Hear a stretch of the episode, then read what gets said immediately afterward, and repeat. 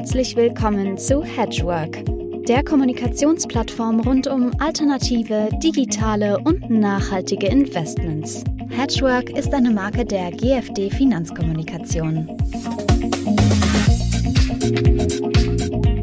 Ja, sehr verehrte Hedgeworkerinnen und Hedgeworker, liebe Zuhörerinnen und Zuhörer. Mein Name ist Joachim Althof und ich begrüße Sie zur mittlerweile bereits 41. Folge unseres Hedgework Talks und stelle Ihnen ein Thema vor, das wir schon öfter in dieser Reihe hatten, Kryptoassets äh, rund um Bitcoin und auch andere ähm, kryptografisch gesicherte Assets äh, und ihr Verhältnis zu Investoren, das ja durchaus ein volatiles ist. Und ähm, da möchten wir gerne besprechen, wo stehen wir da äh, im Verhältnis zwischen Kryptoassets und vor allem auch Profi-Investoren. Äh, ist, warum ist der Durchbruch? Jedenfalls sagen das viele noch nicht geschafft. Was fehlt vielleicht noch? Und da spreche ich mit einem Experten, der sich seit Jahren rund um die Uhr, glaube ich, mit Kryptoassets beschäftigt. Er wird sich wahrscheinlich selber auch als Krypto-Enthusiast beschäftigen, äh, äh, bezeichnen. Ähm, und genau, das ist Sven Hildebrand. Herzlich willkommen. Vielen Dank, dass äh, ich dabei sein darf. Ja, ähm, dann starten wir gerne gleich an eine Vorstellungsrunde, Vorstellungsrunde, denn du hast ja eine Doppelfunktion. Du bist einerseits äh, bei Distributed Ledger Consulting, einer Beratungsfirma, aber auch bei Börse Stuttgart Digital Ventures, einer der großen, ja, institutionellen ähm, Institute, die es mit Kryptoassets sich beschäftigen. Äh, und bei beiden geht es ja auch um äh, dem Verhältnis von Kryptoassets Investoren. Erklär uns vielleicht ein bisschen, was du bei beiden Unternehmen äh, machst genau und wie du da Investoren an Kryptoassets hinan, heranführen möchtest. Ja, sehr gerne. Ähm, vielleicht fange ich noch mal einen, äh, einen Startpunkt eher an äh, wo ich nämlich eigentlich ursprünglich herkomme, denn dann schließt sich eigentlich so der Kreis ganz gut. Ja, also äh, meine eigentliche Heimat in äh, den im, im Finanzmarkt äh, hat angefangen bei der Hansa Invest. Ja? Das ist die äh, Kapitalverwaltungsgesellschaft der Signal Iduna Gruppe in Hamburg, ähm, wo ich sehr sehr gerne gearbeitet habe. So ungefähr, für, ja, ich glaube so dreieinhalb bis viereinhalb Jahre irgendwie sowas werde ich da gewesen sein und äh, bin dann irgendwann über Bitcoin und Blockchain und ganze Technologie, die dahinter steckt, irgendwie gestolpert und fand das ganze Thema einfach so spannend, ähm, dass ich gesagt habe, damit möchte ich mich, damit will ich mich einfach Fulltime beschäftigen. So und zur damaligen Zeit war das mit dem Fulltime beschäftigen gar nicht so leicht, ja, weil alle Leute in der klassischen Industrie gesagt haben, wenn du mit Bitcoin angekommen bist, so, ja, du bist doch irgendwie sowieso ein Drogendealer, ja, oder machst du sonst irgendwelche komische Sachen, ja. Ähm, und ähm, da habe ich dann gedacht, ja, die brauchen auf jeden Fall eine Beratung, ja, und habe dann die DLC Distributed Ledger äh, gegründet. Das ist eine Beratung, die mir gehört. Und dann beraten wir halt äh, ausschließlich semi-professionelle und professionelle Finanzmarktteilnehmer, also Banken, Kapitalverwaltungsgesellschaften, Asset Manager, alles, was da so kreucht und fleucht, ähm, im Bereich zu äh, Blockchain und Digital Assets. Ähm, das äh, mache ich jetzt seit, ich glaube, irgendwie auch schon drei Jahre oder drei, dreieinhalb Jahre machen wir das jetzt. Fühlt sich manchmal an wie zehn, ja. Aber das ist halt im Blockchain-Space so. Genau, dann kam irgendwann ähm, die Börse Stuttgart auf mich zu und hat mich halt gefragt, so, ja, irgendwie, wir wollen uns jetzt, ähm, wir sind ja relativ retail-lastig getrieben mit der, mit der Bison-App, was ja mhm. im, im deutschen ähm, Gebrauch eine sehr, sehr stark genutzte Krypto-App ist für den Retail-Bereich. Und wir haben gesagt, so, und jetzt wollen wir uns irgendwie stärker auch in den Bereich Institutionelle begeben. Das machst du doch schon mal irgendwie. Hast du Lust, äh, hast du Lust, das bei uns mitzumachen? Und da kann ich dann halt irgendwie das Beste von beiden Welten miteinander verbinden. Einerseits die Beratung, die mir selbst gehört, andererseits aber halt eben auch den Job bei der, bei der Börse Stuttgart, der mir auch sehr viel Spaß macht. Ähm, das ist eigentlich ein ganz schönes Package, das beides halt zusammen anbieten zu können. Mhm. Äh, fangen wir vielleicht bei den, bei den Grundlagen an. Ähm, warum sollte sich ein professioneller Investor mit Kryptoassets beschäftigen? Frage deshalb, weil doch äh, zwei ähm, Narrative, zwei Argumente jetzt irgendwie verloren gegangen sind. Bis vor einem Jahr konnte man auch sagen, äh, naja, Inflationsschutz, ähm, da waren wir aber zwei Prozent Inflation und äh, da konnte man es ja auch gut, gut behaupten. Oder Abkopplung von anderen Assetklassen. Also wir nennen uns äh, Bitcoin, da waren wir bis 60.000 ja vor wenigen Monaten und das war natürlich ein Vielfaches der ähm, Wertentwicklung anderer Assetklassen. Konnten, dann hat es ja auch, da hat ja auch gestimmt, offensichtlich, war ja auch nachzu, nachzulegen, dass sich Kryptoassets von anderen äh, Assetklassen abkoppeln. Da beide stimmt ja jetzt zumindest nicht mehr äh, so eindeutig. Wie ist da eure Argumentation, wenn ihr mit Investoren spricht? Oder warum sollte sich ein Profi-Investor mit Kryptoassets beschäftigen? Also ich glaube, dass wenn man sich dieses ganze Thema Blockchain und Kryptoassets anguckt, dann gibt es eigentlich zwei große Stränge. Und zwar einmal den Strang Blockchain als Infrastruktur, also als Abwicklungslayer für alles Mögliche an Finanzmarkttransaktionen. Ja? Beispielsweise Aktien on-chain, Kryptofondanteile on-chain, also alles das, was ich auf diesem Abwicklungslayer machen kann. Das ist die infrastrukturelle Ebene, das ist das eine. Ähm, was nach meinem Dafürhalten, und ich bin ja ne, wie du vorhin schon gesagt hast, ein sehr bullischer Mensch auf dem Thema. Aber selbst da würde ich sagen, was mittel- bis langfristig äh, den Markt stark verändern wird. Ja, also äh, selbst da gebe ich dem Markt sozusagen ein bisschen Zeit. Ähm, weil dafür sich einfach noch sehr viel, ähm, sich sehr viel zurecht ruckeln muss, damit das vernünftig funktioniert. Das ist also die, die eine Ebene, dieses Infrastrukturelle. Und auf der anderen Seite habe ich dann Digital Assets, Bitcoin, Ethereum und alles das, was es da sonst noch so gibt, als Anlageobjekt. Ähm, so, und ähm, dieses Anlageobjekt, ähm, da hast du auch gerade gesagt, so, ja, das Narrativ von wegen Inflationsschutz, ne, ist jetzt irgendwie so ein bisschen kaputt gegangen und so weiter und so fort. Das ist alles richtig. Die Frage ist halt, wie lange man den Zeitraum wählt. Ja, also wenn ich den Zeitraum jetzt so wähle, dass ich sage, okay, alles klar, wie waren das so die letzten drei Monate? Ja, wie hoch war da die Korrelation mit anderen Assetklassen? Ja, extrem hoch. Ja, äh, beziehungsweise mit, mit, den, mit den normalen Assetklassen, alles war im Risk-Off-Modus, alles hat irgendwie tierisch auf die Mütze gekriegt. Wenn man den Zeitraum aber mal ein bisschen länger wählt, ja, dann sieht es ehrlicherweise schon ganz anders aus. Und das, was ich viel spannender finde eigentlich, ist, ähm, dass wir zumindest sehen, ähm, dass es bei ein oder anderen institutionellen Investoren jetzt mittlerweile wirklich so die ersten ganz vorsichtigen Schritte gibt, ne, wo man sagt, ja, jetzt können wir vielleicht mal gucken, ne, dass wir so ein, so ein Prozent oder so allokieren. Und das finde ich halt total spannend, weil ähm, die, wenn die ersten anfangen, dann hat das ja immer so, ein, so einen Masseneffekt, der dann alles irgendwie hinterherzieht und die ganzen großen News, die sind ja da. Ne? Wir haben irgendwie BlackRock, die sagen, sie steigen ein. Ich habe gerade eben ähm, gesehen, dass äh, hier Klaus Schwab mit noch ein paar anderen äh, Biggies eine eigene Krypto-Exchange aufbaut. Ähm, und das, das kann man ja alles antizipieren. Ja? Und wenn ich, wenn ich jetzt investieren würde, Achtung, ne, kein Investment-Advice an dieser Stelle, ja, aber wenn ich jetzt investieren würde, dann kann ich halt diese ganze Entwicklung quasi frontrunnen, ohne dass ich sie frontrunne in einem nicht erlaubten äh, Weg, weil die Informationen sind ja bekannt. Ja? Und das finde ich eigentlich total spannend. Okay, äh, aber jetzt auch noch einzuhaken, äh, wenn du sagst BlackRock Fidelity, das ist ja seit Jahren schon, haben die eine ziemlich große äh, Kryptoabteilung auch aufgebaut und Digital Assets Teams und auch andere große Namen, immer wieder JP Morgan. Äh, aber trotzdem hat man jetzt nicht den Eindruck, als ob das jetzt, äh, im, sag mal, bei den eigenen Kunden jetzt großen Depots schon Eingang von hätte, weil das doch dann gleich Summen wären. Ähm, ich meine, das sind ja Häuser, die äh, mehrere hundert Milliarden ver äh, verwalten, wenn die auch nur ein Promille jetzt in ihre Kunddepots legen würden, dann wird es ja schon gleich den, den Markt bewegen. Ähm, oder täuscht der Eindruck? Äh, nee, der Eindruck, der täuscht überhaupt nicht. Ja? Also äh, wenn man sich, wenn man sich dieses ganze Thema anguckt, ja, ähm, Digital Assets in welcher Form auch Weise, die in, in Portfolien zu drehen, ähm, dann ist das gerade bei großen Häusern ein extrem langwieriger Prozess, weil du halt immer extrem viele Reichsbedenkenträger hast. Ähm, und Reichsbedenkenträger ist natürlich jetzt ein bisschen negativ konnotiert, ja. Ähm, das meine ich aber gar nicht so. Es sind halt viele Fragen zu klären, ja. Wie, wie gehe ich mit dem ESG-Aspekt um, ja? Wie mache ich das vernünftig messbar? Wie quantifiziere ich das in, in, in, einem, in einem Modell?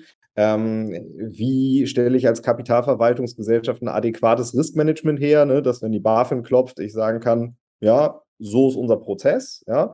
Ähm, so haben wir uns das ausgedacht, so glauben wir, dass das richtig ist. Ähm, da, das sind alles Fragen, die, die, die sich stellen und die geklärt werden müssen. Ähm, und äh, dann hat man insbesondere, was jetzt irgendwie so Deutschland und Europa ähm, angeht, und das ist halt der, mein Fokus, ja, ähm, da, deshalb habe ich da einfach die, die meisten und die tiefsten Einblicke, ähm, hast du halt so ein typisch deutsches Men Mentalitätsproblem einfach. Ne? Der Deutsche per se ist eigentlich, ähm, der ist risikominimierend, ja, weil in Deutschland eigentlich per se immer nur Fehler bestraft werden, aber es wird nie bestraft, wenn du zu spät bist. Und dann gibt es halt eine total gute Möglichkeit, um nie einen Fehler zu machen. Und das ist, man macht halt einfach nichts. So.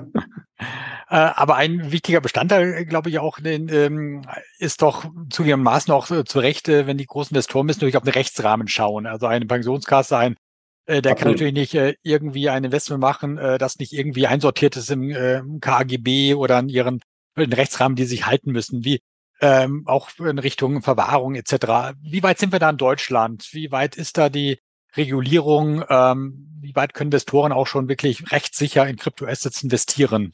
Ja, Ähm, ich, ich, bin totaler Regulierungsfan in Deutschland, weil ich, ja, weil ich wirklich finde, dass da, es gibt ja immer, also diesen Krypto-Nerds wird ja immer irgendwie äh, unterstellt, dass sie gegen Regulierung wären und so weiter und so fort. Ich bin das in gewissen, in gewissen Themen bin ich das auch. Äh, aber halt eben nicht in allen. Und ich finde, dass die, dass die BaFin und dass das Bundesfinanzministerium gerade in Deutschland hier einen echt guten Job gemacht haben, okay. ähm, indem sie, ähm, naja, ich meine, guck mal, wir waren das, wir waren das erste Land, wo es eine Krypto-Verwahrlizenz gab oder gibt. Ja, so wir waren, äh, Bitcoin ist seit 2013, das muss man sich mal vorstellen. Bitcoin ist seit 2013 von der BaFin regulatorisch eingestuft, was es ist. Ja, das mag vielleicht jetzt nicht jedem schmecken, ja, aber das ist genau das, was institutionelle Investoren brauchen. Die brauchen nämlich eine Guidance. Ja, die müssen wissen, alles klar, wenn ich damit interagiere, was ist das denn? In welchen Topf muss das rein? Ja, so und dann gerade ähm, letztes Jahr hat ja äh, hat es eine Gesetzesänderung gegeben, ähm, so jetzt die äh, 282er und die 284er Spezialfonds ähm, entweder 100 Prozent beim 282er oder bis zu 20 Prozent beim 284er direkt in Kryptoassets investieren können. Damit ist Deutschland, äh, damit bietet Deutschland halt eine Möglichkeit, in einem total bekannten, etablierten, regulierten Vehikel, ja, dem Spezialfonds, ja, ähm, direkt Kryptos zu halten.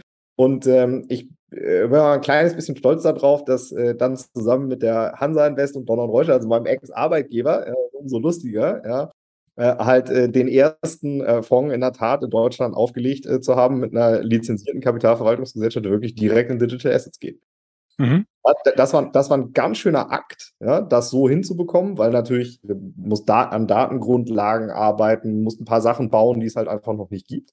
Äh, aber gehen tut es und wir haben es bewiesen. Und wie kam der, der Fonds oder das Produkt, von dem du gerade gesprochen hast, an bei Investoren? Ähm, das kommt gut an bei Investoren. Wir haben natürlich, oder die, die Auflage hat natürlich einen relativ fiesen Zeitpunkt erwischt, ne? um ganz ehrlich zu sein. Ja, weil die Auflage, die war halt relativ früh in diesem Jahr. Ja. So, und dann hast du natürlich ein Problem gehabt auf der, auf der Wertentwicklungsseite im Moment gerade. Das wird jetzt auch nach meinem dafür, also durch dieses Tal der Tränen, werden wir jetzt ehrlicherweise, glaube ich, auch noch ein paar Monate durchgehen. Also ich würde jetzt spontan nicht mit einer kurzfristigen Erholung des ganzen Marktumfeldes innerhalb der nächsten zwei bis drei Monate äh, rechnen. Ähm, aber mit allem, was da draußen passiert, ähm, ich, ich habe auch, ich habe gestern einen Vortrag gehalten, vorgestern einen Vortrag gehalten, mich mit irgendwie vielen Leuten getroffen auf dem BAI Innovations Day. Da haben wir uns ja dann ja auch gesehen. Ähm, ich, ich will einfach immer nur noch mehr Krypto kaufen. nur, nur, irgendwann ist kein Fiat mehr da. Äh, aber dazu gutes Stichwort, genau. BAI Innovations Day in Frankfurt haben wir gesehen, da war ja doch eine ganze Menge los. War ich überrascht. Sehr, sehr guter Besuch. Auch viele Startups, die Sie vorgestellt haben, äh, viele Startup-Pitches. Wie würdest du, ich meine, du bist ja, kommst ja auch international auch viel rum, kannst das vergleichen. Wie würdest du die, sagen wir, die Kryptoszene, das Krypto-Ökosystem in Deutschland vergleichen? Sind wir da vergleichsweise schon gut aufgestellt oder eher noch hinken wir hinterher oder wie, weil, wie, wie würdest du das vergleichen? Ja, ähm, ich finde es, ähm, ich finde es total faszinierend, dass Deutschland so unglaublich gut auf der wirklichen auf der wirklichen Basislayer-Ebene aufgestellt ist. Also wenn man, wenn man sich so Krypto-Ökosysteme anguckt, dann gibt es also die sogenannten Basislayer, also beispielsweise Bitcoin und Ethereum, das sind so Basislayer und da drauf werden dann Applikationen oben drauf gebaut. Ja? Und ähm, äh, man hat manchmal das Gefühl, dass die halbe Ethereum-Community alle entweder in Berlin oder irgendwo im Osten, ja, äh, nahe der, äh, der äh, den Mitweiter-Kollegen, ja, äh, dass die da alle beheimatet sind. Das ist der Knaller. Und wenn man sich mal anschaut, wie viele Bitcoin Full Nodes eigentlich betrieben werden und mal schaut, wie viele das in Deutschland sind, dann ist das faszinierend. Ich glaube, wir sind mittlerweile, wir sind, ich glaube, wir sind die, die, das, die zweitgrößte Nation äh, nach den USA waren aber mal die größte. Und ich meine, da vergleichen wir jetzt Deutschland mit den USA. Ne? Äh, Full erklär mal kurz, also, dass die ganze, ganze Bitcoin-Blockchain äh, sozusagen abgebildet wird. Ja, richtig, genau, äh, genau. Entschuldige, das hätte ich, äh, das hätte ich direkt mit sagen müssen. Ja, genau. Es gibt halt unterschiedliche Möglichkeiten, wie man die, wie man die Bitcoin-Blockchain sichern kann. So eine Full Node, die zieht sich halt die komplette Historie der Bitcoin-Blockchain runter, so dass man dann halt nachweisen kann, welche Transaktion von wo nach wann die stattgefunden hat da, äh, das ist halt, äh, halt sehr wichtig für das Ökosystem, dass es davon halt genug Kopien gibt. Genau deshalb ist das Ding halt so sicher. Ja? Aber das, was ich halt so, so faszinierend daran finde, ist, dass einfach Deutschland da einen extrem starken Foothold hat. Mhm. So, jetzt kommt das, was traurig ist in, in Deutschland oder das, was, was ich schade finde, ja. Das, wo Deutschland dann nicht so richtig gut drin ist, ist ähm, Startups mit entsprechender, mit entsprechenden Geldmitteln auszustatten, ja. Und das, das beginnt nämlich so, die, diese ganzen Leute, die wirklich irgendwie unten im Bitcoin-Core-System irgendwie programmieren und Ethereum, ja, die sind durch, dadurch, dass sie früh an irgendwelche Token ranbekommen haben, die äh, äh, rangekommen sind, die sind alle so reich, ja, die müssen alle nicht mehr arbeiten. Ne? Die machen okay. das halt wirklich, weil sie Bock haben. Ja? Und, und äh, die sind totale Enthusiasten, ja. Ähm, wenn ich es könnte, ja, ich bin halt zu schlecht im Programmieren, ja, mega. Ich, ich würde das genauso machen. Ja? Ich würde den ganzen Tag sitzen und Bitcoin-Code irgendwie optimieren, weil es einfach total cool ist kann ich halt nicht. So, und dann hast du halt die, hast du die, die Leute, die sagen, okay, ich habe jetzt diese Infrastruktur, die jemand anders gebaut hat, die ich einfach nutzen kann, ja, weil sie for free nutzbar ist, ne, bis darauf, dass du halt Bitcoin brauchst und Ethereum, um's halt, um die Nutzung zu bezahlen. Aber die, diese Infrastruktur und die Weiterentwicklung, die ist for free. Und dann hast du eine Geschäftsidee und sagst, ich möchte eine dezentralisierte Exchange da drauf bauen oder ich möchte irgendwas tun, ja. So, dann ähm, gehst du halt normalerweise, wenn du dann nämlich eben nicht zu den Leuten mhm. gehörst, die, die sowieso schon stinkreich sind, ja, ja. dann gehst du irgendwo hin und sagst so, ich bräuchte jetzt mal ein bisschen Wagniskapital. Mhm. Und da ist in Deutschland halt schwierig. Ja, da sind die Asiaten ganz anders, die Amerikaner noch mal ganz anders, ja, weil da Wagniskapital viel leichter ähm, rausgegeben wird und einfach, einfach leichter zu akquirieren ist. Ist das ein grundsätzliches Problem, dass, ähm, ich meine, es ist natürlich bekannt, dass Wachstumskapital insgesamt die Situation in Deutschland anders ist als in den USA, oder ist es für Krypto noch mal schwieriger? Ähm, nee, ich, also glaube ich nicht, ja. Ähm, Deutsche sind halt hardcore risikoavers, ja. Und wenn, wenn dann irgendwie was mit Krypto äh, äh, irgendwie noch drin erwähnt wird und man insbesondere sich damit irgendwie noch nicht so richtig beschäftigt hat, dann sind Deutsche sehr ablehnend neuen Themen gegenüber. Ähm, und ich habe das gerade gestern, habe ich äh, interessante Gespräche geführt, äh, äh, manchmal auch wirklich faktenresistent. Ja, also das ist wirklich das ist faszinierend. Ja, das ist, das ist so, äh, so, wie wenn man über Mathe spricht und sagt, ja, ähm, eins und eins sind halt zwei. Dann ist, also wenn man das so diskutiert, ja, dann ist als Gegenantwort nach meinem Dafürhalten erlaubt, okay, eins und eins sind zwei, aber das finde ich doof. Das ist okay, ne? Weil das ist halt, das ist eine Meinungsäußerung, ja, und das ist vollkommen in Ordnung. Man kann Bitcoin auch doof finden, aber man kann halt nicht sagen, eins und eins sind dreieinhalb, weil das halt Mathe ist. Ja, und das, das kann man nicht meinen. Das ist einfach so, ja. Ähm, ja, sowas fällt mir halt manchmal auf. Okay. Ähm, vielleicht nochmal jetzt ähm, ein bisschen in die Zukunft gedacht, was, was müsste sich ändern, gerade auch ähm, ähm, Richtung auch Investoren. Was wären so dann aus deiner Sicht die, die Trigger, was könnte die Trigger sein, äh, um Investoren ähm, noch Richtung Crypto-Assets in, sag mal, schmackhaft zu machen, die Argumente zu überzeugen? Ist es, ist die Regulierung, ist es das Sentiment oder äh, was, ähm, was, was sind die Punkte, die du da äh, gerne ändern möchtest oder was ich an, anpacken müsste? Ja, also Regulierung ist es nicht, also zumindest in Deutschland nicht. Ja, Regulier Regulierungstechnisch ist alles da, was man braucht. Ähm, das, was es, das, was es braucht, ist, äh, glaube ich, auf der infrastrukturellen Ebene noch drei, vier Themen. Ja, also wenn ich jetzt als Institutioneller wirklich direkt in, in Digital Assets gehen möchte und nicht über irgendein verpacktes Produkt, was nebenbei ja der ein oder andere schon macht und was ich viel schlimmer finde, ja, weil du hast Kosten auf dem verpackten Produkt, Du ja. hast äh, ein Counterparty-Risiko auf dem verpackten Produkt. Du weißt nicht, wo deine Assets sind im schlimmsten Fall. Ja, siehe Celsius und noch irgendwelche anderen Verleihgeschichten, die ja stattfinden. Ähm, aber das macht dann halt vielleicht der ein oder andere, weil er sagt, na ja, das kann ich halt total leicht in mein Buchhaltungssystem einbuchen. Ne? Das geht einfach ins Depot rein. Dankeschön, auf Wiedersehen. Ja? Ähm, und ähm, das, das kann ich, das kann ich verstehen, ja, weil es halt einfach leichter ist, das zu machen. Ähm, das ist also noch ein bisschen holprig. Ne? Da wird dran gearbeitet, dass das besser wird. Wir von der Börse Stuttgart arbeiten da auch dran, ja, dass das für institutionelle Investoren be besser und einfacher wird. Ähm, das ist, glaube ich, der eine Punkt. Ähm, und der andere Punkt, und das ist, glaube ich, der wichtigste von allem, der Wunsch, in Kryptoassets zu investieren, sei es jetzt Ether, Bitcoin oder sonst irgendwas, wächst direkt proportional mit dem Wissen darüber, wie das eigentlich alles funktioniert. Ja? Das heißt, ähm, Education ist der absolute Key Factor dabei. Ja? Ähm, und vielleicht für den einen oder anderen Leser, äh, nicht, äh, nicht Leser, für den einen oder anderen Zuhörer oder Zuschauer ähm, habe ich noch einen Live-Hack mitgebracht. Ja? Das sind aber Sachen, die irgendwie äh, auch cool sind. Ja? Also es gibt einen Lifehack. Und zwar, ähm, wenn man sich mit jemandem über Bitcoin unterhält, ich bin jetzt mal nur bei Bitcoin, weil das so schön plakativ ist, ja? wenn man sich mit jemandem über Bitcoin unterhält, dann, äh, und der hat eine Meinung zu diesem Thema, sei sie jetzt, ob, ob sie gut oder schlecht ist, ist erstmal völlig egal dann stellt man einfach zwei Fragen. Und die erste Frage ist, kannst du mir bitte mal das Bitcoin-Halving erklären? Das ist die erste. Und die zweite Frage ist, und dann würde mich noch interessieren, wie funktioniert eigentlich das Difficulty Adjustment? Und wenn die Person, mit der man dann spricht, ja, wenn die nicht in der Lage ist, es einem mit so einfachen Worten zu erklären, dass man das selber peilt, dann hat dieser Mensch von der Thematik einfach gar keine Ahnung. Das ist so, wie wenn ich mich mit jemandem über Aktien unterhalte und ich weiß, was ein Kurs-Gewinn-Verhältnis ist. Da muss aber jetzt die beiden Antworten auch jetzt äh, plakativ und kurz und knackig äh, die Antworten geben. Das mache ich total gerne. Ähm, das Bitcoin-Halving ist ein Mechanismus, der eingebaut ist in den Bitcoin-Code und der dazu führt, dass der Reward, den die Miner dafür bekommen, dass sie die Blockchain am Leben erhalten, dass der alle vier Jahre sich halbiert. Deshalb heißt das auch Halving, also ungefähr alle vier Jahre.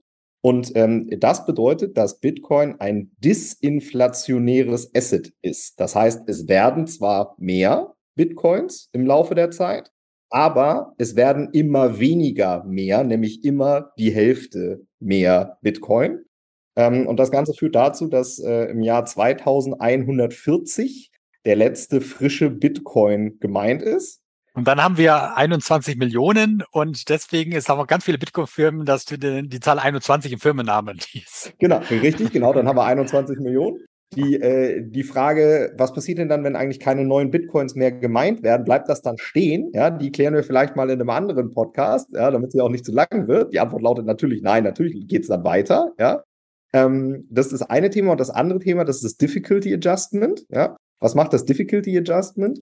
Ähm, die, das Bitcoin-Netzwerk kann merken, wie viele Rechner gleichzeitig in dem Bitcoin-Netzwerk unterwegs sind, um einen neuen Block zu finden. Ja? In der Regel soll es so sein, dass ungefähr alle zehn äh, Minuten ein neuer Block gefunden und dann gemeint wird. Ja, so heißt das dann.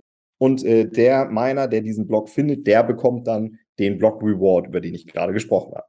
So, jetzt ist es ja logisch, dass wenn man sagt, na ja, wenn ich jetzt ganz viele Rechner mehr in dieses Netzwerk stecke und mehr Rechenleistung da drin habe, dann wird der nächste Block schneller gefunden, weil ich einfach mehr Rechenleistung ins System reinbringe. Und dieses System ist so schlau, dass das merkt, wie viel Rechenleistung da drin ist und passt dann, und das heißt dann Difficulty Adjustment, die Schwierigkeit, den nächsten Block zu finden, automatisch an und merkt deshalb, oh, wenn mehr Rechner reinkommen, mache ich die Schwierigkeit härter, damit es weiterhin bei 10 Minuten bleibt. Und wenn ganz viele Rechner aus dem System rausgehen, wie beispielsweise ähm, passiert, nachdem China den ähm, Bitcoin Mining Ban ausgerufen hat, dann wird die äh, Difficulty deutlich leichter, ja, so dass wieder im Durchschnitt alle 10 Minuten Block gefunden wird. Das war die Bitcoin-Lehrstunde für heute.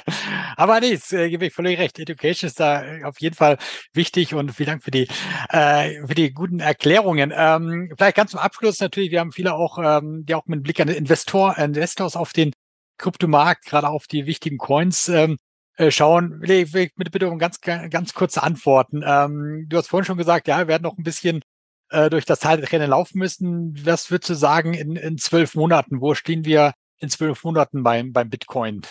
Höher. Aber das dauert das höher, auf jeden Fall. Hm. Ja, in zwölf Monaten deutlich höher. Okay, und dann ganz kurz mal ähm, abschließend zum Ethereum, weil da ja ein, ein ganz wichtiger, auch technologische Änderung ansteht. Meinst du, das läuft alles glatt und Ethereum bleibt weiter beliebt und äh, ja, fingers crossed? Ja, das, das, das Merge äh, steht an, ja, also die Umstellung von äh, Proof of Work auf Proof of Stake. Damit wird äh, das Ethereum-Netzwerk deutlich, ähm, deutlich weniger stromverbrauchend. Ja? Äh, ich sage extra stromverbrauchend und nicht umweltfreundlicher. Das sind nämlich zwei unterschiedliche Paar Schuhe. Ähm, ich glaube nicht, dass es komplett glatt laufen wird. Ich glaube, dass es an der einen oder anderen Stelle rumpeln wird, weil einfach der, äh, das Ausmaß der Umstellung zu groß ist, damit, damit alles total seamlessly funktioniert. Ähm, also ich glaube, es wird an der einen oder anderen Stelle rumpeln, aber es wird nicht auseinanderfliegen. Ja? Ähm, und danach werden wir dann so ja, eine Zeit von ein bis zwei Monaten das zurechtruckeln sehen und dann läuft es wieder alles wie normal. Wunderbar. Das sind sehr viele Themen, die wir auf jeden Fall uns äh, spätestens im Jahr nochmal anschauen müssen. Da würde ich dich gerne nochmal einladen zum, zum Update. Können wir alle mal abhaken, ob das alles so eingetroffen ist, wie wir es besprochen haben, ob auch die Education wir da ein bisschen helfen konnten, dann die Investoren zu überzeugen, sich mit Kryptoassets beschäftigen. Ja, vielen Dank, Sven. Gerne. Und äh, an Sie vielleicht noch gerichtet, ähm, äh, liebe Zuhörer, liebe Zuschauer, wenn es Ihnen gefallen hat, gerne abonnieren unseren Hedgework Talk. Ähm, an dieser Stelle finden Sie alle 14 Tage einen weiteren interessanten Gast rund um ähm, Themen äh, alternative Assets für Investoren. Und bis dahin, bis zum nächsten Mal.